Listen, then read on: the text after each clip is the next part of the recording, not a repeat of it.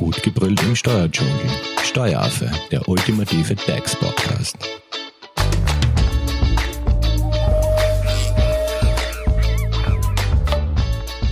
Hallo und herzlich willkommen beim Steueraffen. Wir haben uns jetzt das Thema Karenz, Papamonat und Co. vorgeknüpft. Denn wenn ein Kind kommt, wirkt sich diese neue Lebenssituation auch auf das Arbeitsverhältnis aus.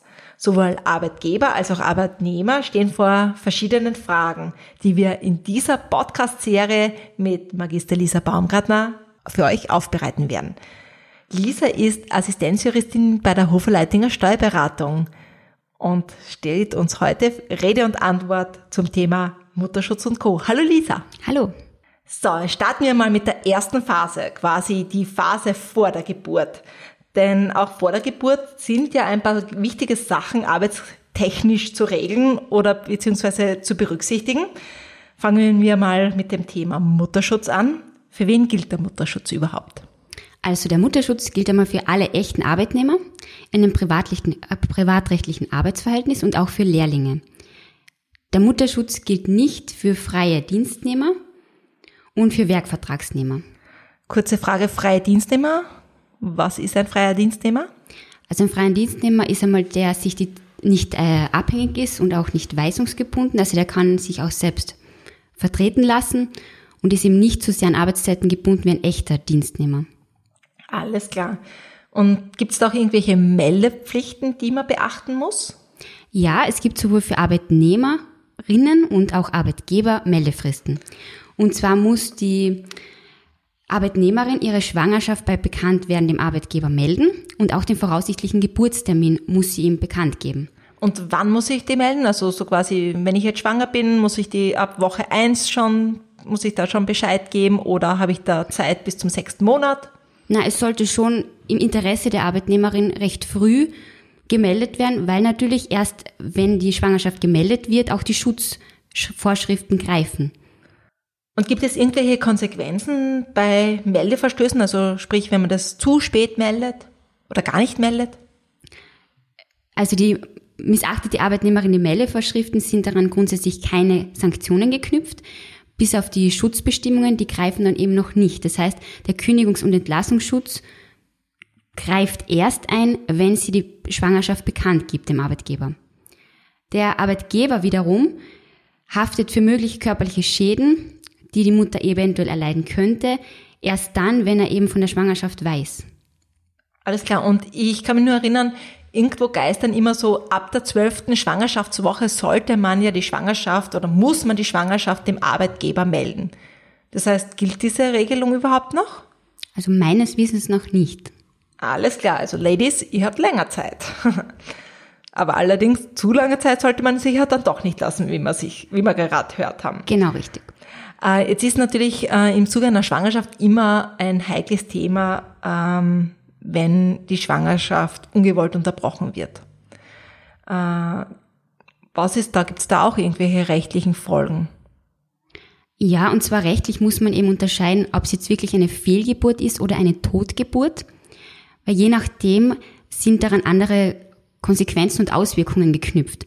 Beispielsweise bei einer Fehlgeburt hat die Arbeitnehmerin keinen Anspruch auf eine Schutzfrist. Also sprich Entlassungs- und Kündigungsschutz? Genau, greift dann eben nicht. Mhm. Wohingegen bei einer Totgeburt die Arbeitnehmerin schon eben das Beschäftigungsverbot sich zunutze machen kann, sozusagen. Beschäftigungsverbot, darauf werden wir später noch eingehen. Ähm, fangen wir noch, bleiben wir noch einmal ein bisschen vor der Geburt. Äh, Thema Schwangerschaft und Bewerbung ähm, ist ja auch immer ein sehr heikles Thema muss man eigentlich, weil eigentlich ist so bei Bewerbungsgesprächen sind ja Fragen nach bestehenden oder geplanten Schwangerschaften tabu. Muss man jetzt eine Schwangerschaft im Zuge eines Bewerbungsgesprächs auch bekannt geben oder darf man das dann verheimlichen, solange der Bauch noch nicht so sichtbar ist? Also die Arbeitnehmerin muss grundsätzlich nicht auf die Schwangerschaft hinweisen und kann auch fragen nach einer Schwangerschaft, wie sie, also wie du bereits gesagt hast, mit äh, falsch beantworten. Okay, und da gibt es keine rechtlichen Konsequenzen? Nein, gibt es nicht. Also es gilt auch der Gleichheitsgrundsatz. Alles klar. Gleichheitsgrundsatz, muss ich gleich nachfragen, was ist das? Genau, also sie darf nicht schlechter behandelt werden eben als andere okay. Arbeitnehmerinnen. Alles klar. Du hast gerade vorher noch erwähnt, äh, Beschäftigungsverbot. Welche Beschäftigungsverbote gibt es oder was kann man sich darunter vorstellen? Ja, also es gibt einmal das absolute Beschäftigungsverbot, im Volksmund auch besser bekannt unter dem normalen Mutterschutz. Das ist eben acht Wochen vor dem voraussichtlichen Geburtstermin und gilt acht Wochen nach dem tatsächlichen Geburtstermin. Das heißt, man darf da gar nichts arbeiten, Man nichts darf, tun? genau, man darf in dieser Zeit nicht arbeiten. Also absolut darf man nicht beschäftigt werden. Äh, Und gibt es da andere Beschäftigungsverbote auch noch? Ja, es gibt auch das individuelle Beschäftigungsverbot, auch bekannt unter dem, vorzeitigen Mutterschutz oder auch bekannt unter der Frühkarenz. Das ist unter bestimmten Umständen, wenn es beispielsweise eine Gefahr für die Mutter oder für das werdende Kind besteht, dann darf die Mutter auch schon früher in Mutterschutz gehen. Mhm, Was, also das heißt, ähm, das legt aber der Arzt dann, der behandelnde Arzt oder so Genau, fest. richtig, genau. Das muss durch einen Facharzt festgestellt werden und zum Beispiel der Facharzt für Gynäkologie oder für innere Medizin darf die Mutter auch nur dann freistellen, wenn eines der in der Mutterschutzverordnung genannten Gründe ihm vorliegt. Mhm. Aus anderen Gründen darf nämlich der Gynäkologe die Mutter gar nicht freistellen. Alles Das ist nur bestimmten Ärzten eben frei. Okay. Und das wird auch dann dem Arbeitgeber gemeldet und ab dem Tag gilt dann dieser Mutterschutz. Genau, richtig, genau. Und kann jetzt ein Mutterschutz eigentlich auch verlängert werden? Weil du hast gesagt, acht Wochen, also im Normalfall acht Wochen vor und acht Wochen nach der Geburt. Ja, das ist unter, kommt in, äh, auch häufig vor. Und zwar ist es bei Früh-, Mehrlingsgeburten oder bei Kaiserschnitten ist der Mutterschutz oder die Frist wird dann verlängert auf zwölf Wochen. Auf zwölf Wochen. Alles klar. Ähm, und quasi während dieser Schutzfrist, ähm, weiß ich noch aus eigener Erfahrung, bekommt man ja Wochengeld von der Gebietskrankenkasse. Das heißt, kurz noch einmal, wer hat dann wann Anspruch auf Wochengeld? Ja, Oder so, wie ist das Wochengeld prinzipiell geregelt? ja, so Anspruch auf, auf Wochengeld haben wir unselbstständig Erwerbstätige. Das bedeutet also ein normaler Arbeitnehmer. Dann haben auch geringfügige beschäftigte Arbeitnehmer einen Anspruch, wenn sie sich eben selbst versichert haben, also die, Zusatzversicherung quasi gewählt haben. Und vollversicherte freie Dienstnehmerinnen, die haben auch einen Anspruch auf Wochengeld. Und bekommt man auch Wochengeld, wenn man äh, arbeitslos ist oder Ja, man, Kinderbetreuungsgeld bezieht? genau, man bekommt auch ähm, Wochengeld, wenn man arbeitslos ist. Das Wochengeld wird dann in der Höhe von 180 Prozent des zuletzt bezogenen, der zuletzt bezogenen Leistung eben errechnet. Und wie hoch ist das Wochengeld? Also das Wochengeld ist grundsätzlich, sind es die Bezüge, also die durchschnittlichen Bezüge der letzten 13 Wochen, also der letzten drei Monate. Und wenn ich jetzt da quasi im Februar mein Kind bekomme, würde sich dann das Wochengeld aufgrund des Weihnachtsgeldes, das ich ja im Dezember beim Gehalt dabei habe, erhöhen oder habe ich dann keine oder hab, hab, gibt, ergibt sich daraus dann doch kein Vorteil? Nein, daraus ergibt sich kein Vorteil, weil auch die Sonderzahlungen pauschaliert berücksichtigt werden. Alles klar, bleiben wir beim Thema Wochengeld. Wo muss ich den Antrag stellen und vor allem wann? Also der Antrag muss einmal bei der zuständigen Gebietskrankenkasse gestellt werden und zwar ab Beginn der achten Woche vor dem voraussichtlichen Geburtstermin. Und muss ich den stellen oder macht das mein Arbeitgeber für mich? Nein, das ist Sache der Arbeitnehmerin. Also der Arbeitgeber, der muss nur eine Arbeits- und Entgeltbestätigung zur Gebietskrankenkasse schicken, damit eben die Gebietskrankenkasse weiß, wie viel Wochengeldbezug die Arbeitnehmerin hat. Okay, das heißt prinzipiell ist der Ablauf so, zuerst gebe ich meinen Arbeitgeber Bescheid, der erledigt das direkt mit der Gebietskrankenkasse und ich habe dann ein Formular auszufüllen, was ich direkt hinschicke. Ja, Alles klar. Ähm, bleiben wir beim Thema Mutterschutz und ähm, es ist immer eine Frage, wie es da mit dem Urlaub aus- ausschaut. Viele Arbeitnehmerinnen haben ja oder sammeln ja über die Jahre oder übers Jahr noch Urlaub auf, den sie wahrscheinlich vor der Geburt nicht aufbrauchen können. Muss ein Urlaub aufgebraucht werden oder hat man auch während des Mutterschutzes Anspruch auf Urlaub oder wie schaut's da aus? Also man muss es den Urlaub nicht zwingend aufbrauchen vor dem Mutterschutz, aber man muss sich auch bewusst sein, dass während der Karenzzeit wird der Urlaub aliquotiert. Das bedeutet, wenn ich jetzt beispielsweise im, nehmen wir mal an, im Juni in Mutterschutz gehe und im Herbst dann in Karenz, dann wird für die, für mein Arbeitsjahr die Zeit der Karenz, genauso der Urlaubsanspruch verkürzt sich dann durch die Karenz alle Quote. Das heißt, vom Beispiel her, ich habe im September meinen Geburtstermin, habe vorher quasi die acht Wochen, bin quasi dann ab Juli im Mutterschutz. Das heißt, eigentlich habe ich dann nur Anspruch auf ein halbes Jahr Urlaub oder könnt ihr das so verstehen oder? Müsste sich wieder im Einzelfall genau angeschaut werden, aber genau, im Prinzip. So funktioniert diese Kürzung des Urlaubs. Sozusagen, ja. Alles klar. Und wenn ich jetzt noch Resturlaub habe, das heißt, es würde mir bleiben und das könnte ich nach äh, quasi Wiedereintritt in die Arbeitswelt ähm, konsumieren. Genau, genau richtig. Wie schaut's eigentlich mit dem Thema Beendigung des Arbeitsverhältnisses aus? Also du hast gesagt, es beginnt ein Kündigungs- und Entlassungsschutz. Was genau ist darunter zu verstehen?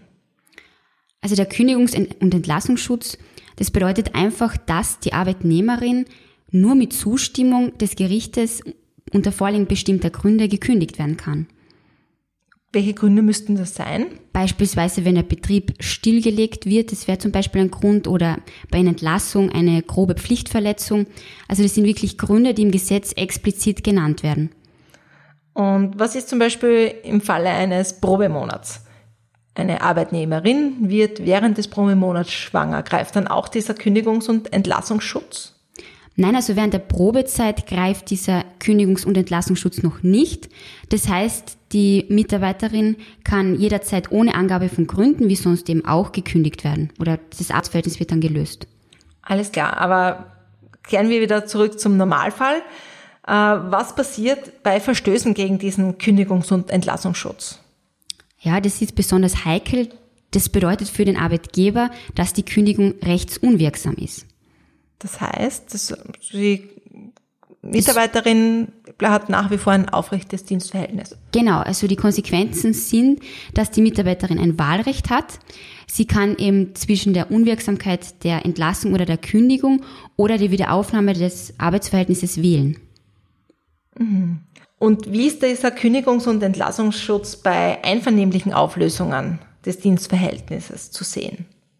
Ja, bei einvernehmlichen Auflösungen muss man beachten, dass diese zwingend schriftlich erfolgen muss. Das ist in der Praxis besonders bedeutend, weil normalerweise kann man sich auch einvernehmlich mündlich Ja. lösen, sofern der Kollektivvertrag oder irgendein Gesetz nichts anderes vorsieht. Aber das ist immer eine Besonderheit bei einer Schwangeren. Alles klar.